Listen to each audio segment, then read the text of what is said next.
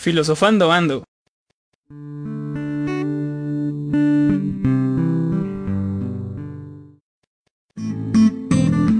Bienvenidos sean a Filosofando Ando, podcast de difusión de la filosofía. Aquí les hablan Vania, Jair y su servidora Natalia. Desde las elecciones de Estados Unidos con Donald Trump, en el 2016 se ha difundido el uso del término fake news. En el ámbito nacional se ha dado a conocer en el transcurso del mandato de Andrés Manuel López Obrador las consecuencias que buscan y causan estas fake news. Casi siempre son de carácter político y alguna que otra vez parece solo tener un ámbito desinformativo. Pero, ¿realmente son recientes todos estos asuntos de las fake news? Fácilmente podríamos ir con cualquier persona que haya vivido durante el sexenio de Salinas de Gortari y preguntarle si recuerda la noticia del chupacabras. También sobre la noticia de cómo fue el caso del supuesto culpable del asesinato de Colosio. En ese caso, habían tres personas diferentes con supuestamente la misma identidad. Y para no ir tan lejos, ¿cómo olvidar aquel caso en el sismo del 19 de septiembre del 2017, donde se hablaba en los medios de comunicación sobre la niña de nombre Frida Sofía, la cual resultó ser completamente falsa? Estas noticias falsas o fake news sin duda han tenido mayor peso gracias a las redes sociales como Facebook o Twitter, y en general gracias a los medios digitales. Sin embargo, ¿quién puede creer en una noticia falsa? O más importante aún, ¿cuál es el objetivo propio de una noticia falsa? ¿Cómo se crean los criterios de falsedad y verdad en los medios digitales? ¿Cómo es el mecanismo en el cual operan las noticias falsas? ¿Cómo pueden funcionar en estas noticias en la actualidad? ¿Y qué condición aparece en el discurso de las noticias falsas? Hola, ¿qué tal? Concuerdo en que las fake news no son un asunto nuevo. Me gustaría dar un ejemplo de las revistas y periódicos amarillistas, los cuales, por medio de los títulos, imágenes llamativas, apelan a la sorpresa e incertidumbre del espectador, facilitando así su difusión. También pienso que el esparcimiento de las fake news por medio de las redes sociales, independientemente de estas, se deben en su mayoría al poco criterio de la gente al seleccionar información y verificar sus fuentes. Además de que vivimos en una época acelerada, donde la supuesta situación de no tener tiempo para ciertas cosas hace factible el informar ciegamente en la información encontrada a primera vista en una noticia y compartirla sin importar su veracidad. Así es, pero creo que para empezar a hablar del tema, primero hay que definir nuestros dos conceptos que vamos a utilizar aquí, que son las fake news y como tal la filosofía.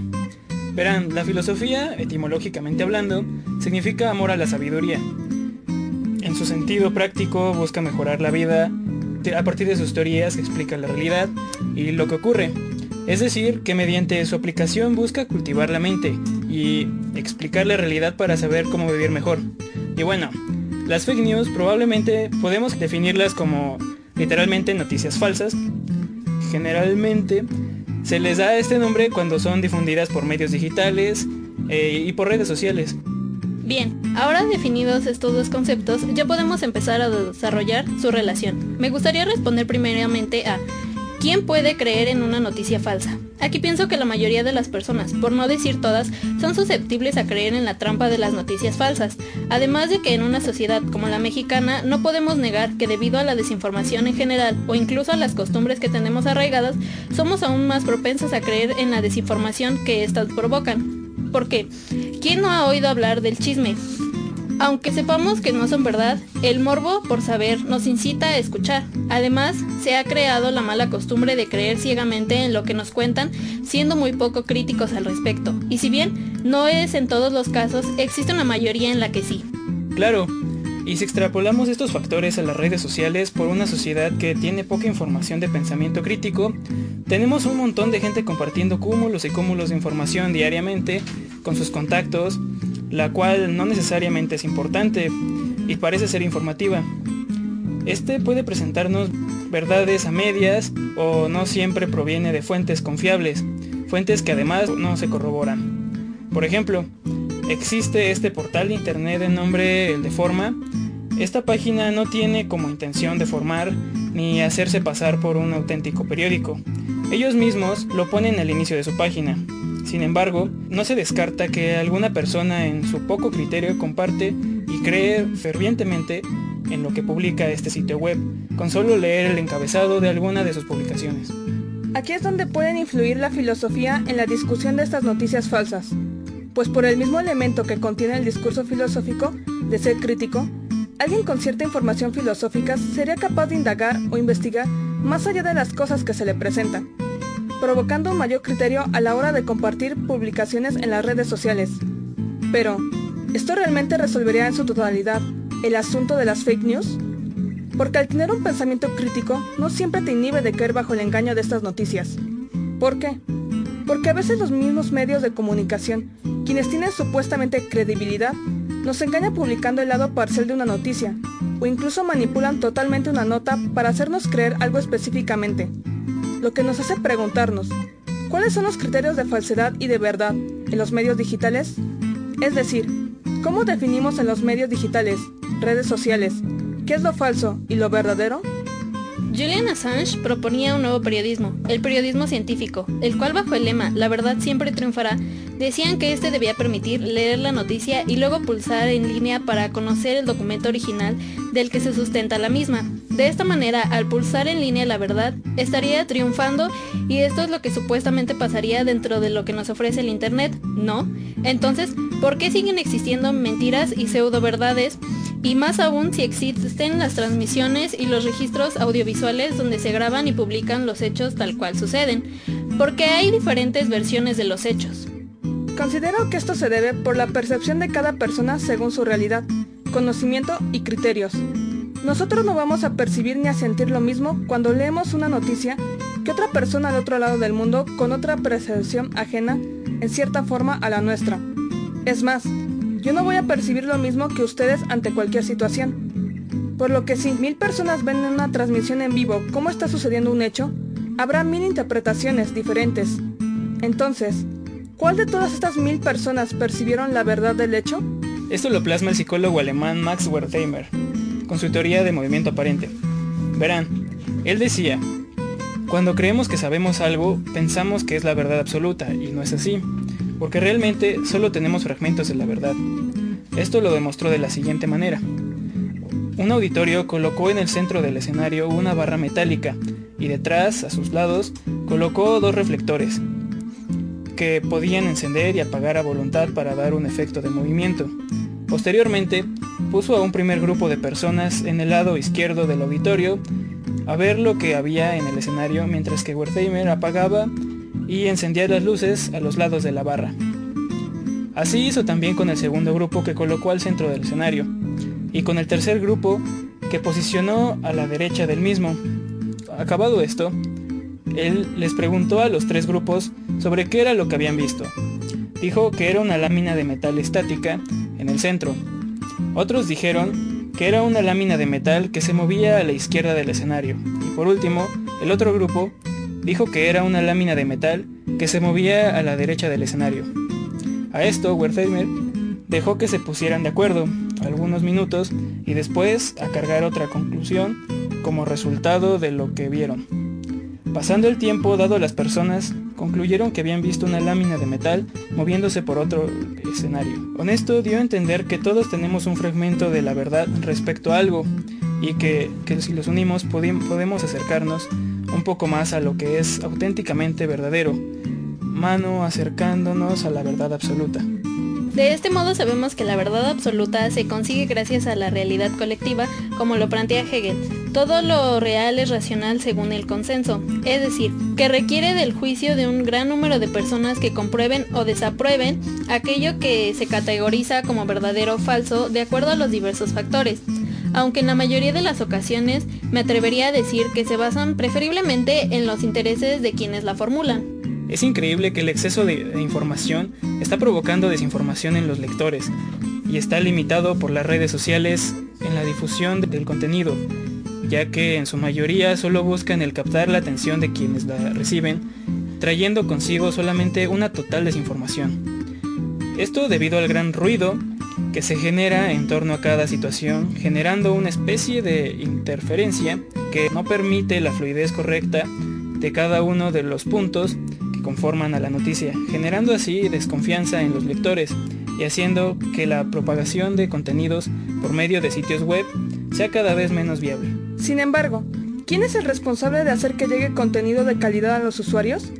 Los expertos coinciden en que es un tema que nos compete a todos, Las instituciones educativas deberían implementar en sus programas herramientas que permitan a los estudiantes, desde pequeños, aprender a analizar la información tomando en cuenta las fuentes y la calidad de esta.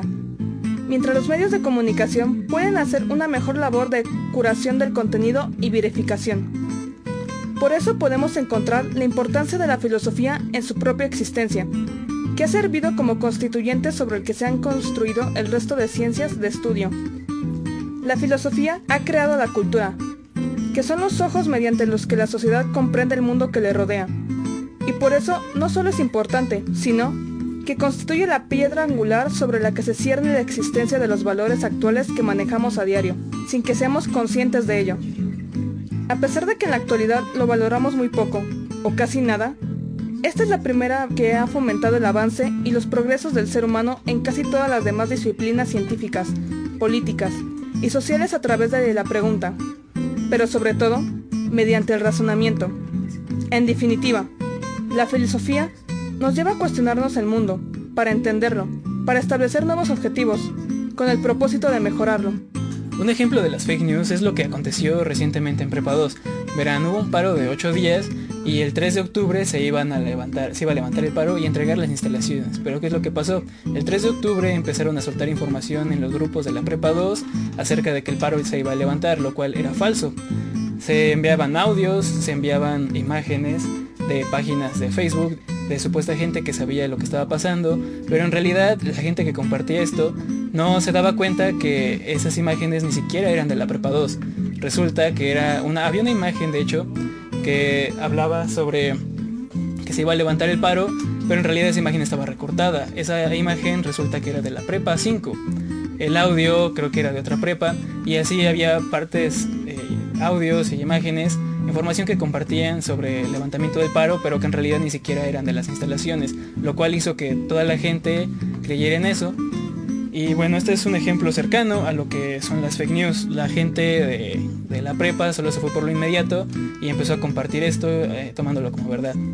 Ya casi es momento de despedirnos, pero no lo haremos sin antes dejarles algunos puestos del top 5 de la música en la filosofía que la escritora, periodista y política española Irene Lozano publicó con motivo del Día Mundial de la Radio en la plataforma digital Cadena Ser, donde se transmite el podcast La Ventana de la Filosofía.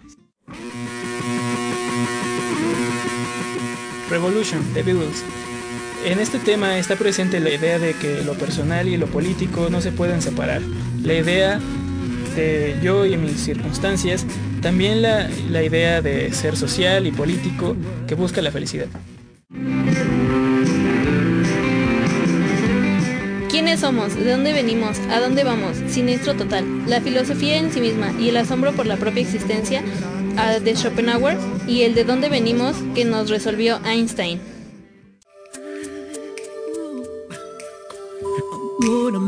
Man in the Mirror. Michael Jackson. Para Lozano, esta canción es el ejercicio filosófico por excelencia. El hombre ante su propio espejo. Si quieres cambiar el mundo, mírate a ti mismo y haz ese cambio. Volver, Estrella Morente. Tema sobre el paso del tiempo y la fugacidad de la vida. El tiempo ha sido de especulación filosófica desde Platón hasta nuestros días.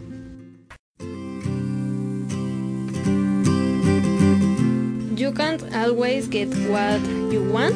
Rolling Stones, un tema que cuadra mucho en la sociedad consumista de quererlo todo aquí y ahora, y con la idea de satisfacer deseos. Epicuro decía todo lo contrario.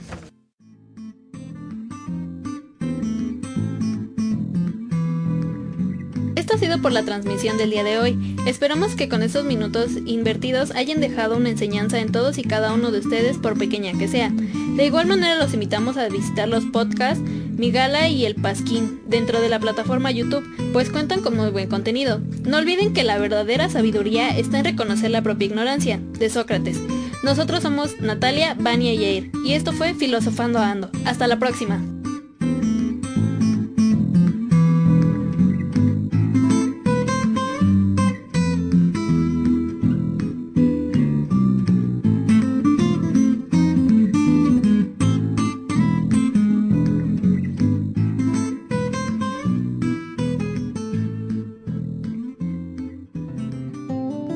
Edición. Luis Rodrigo Chombo. Ángel Alejandro González. Emma Martínez. Jocelyn Ríos. Guión. Óscar Alejandro Chávez. Luis Felipe Contreras. Azucena Obregón. Locución. Natalia Betancourt. Vania Guzmán. Jair Pérez.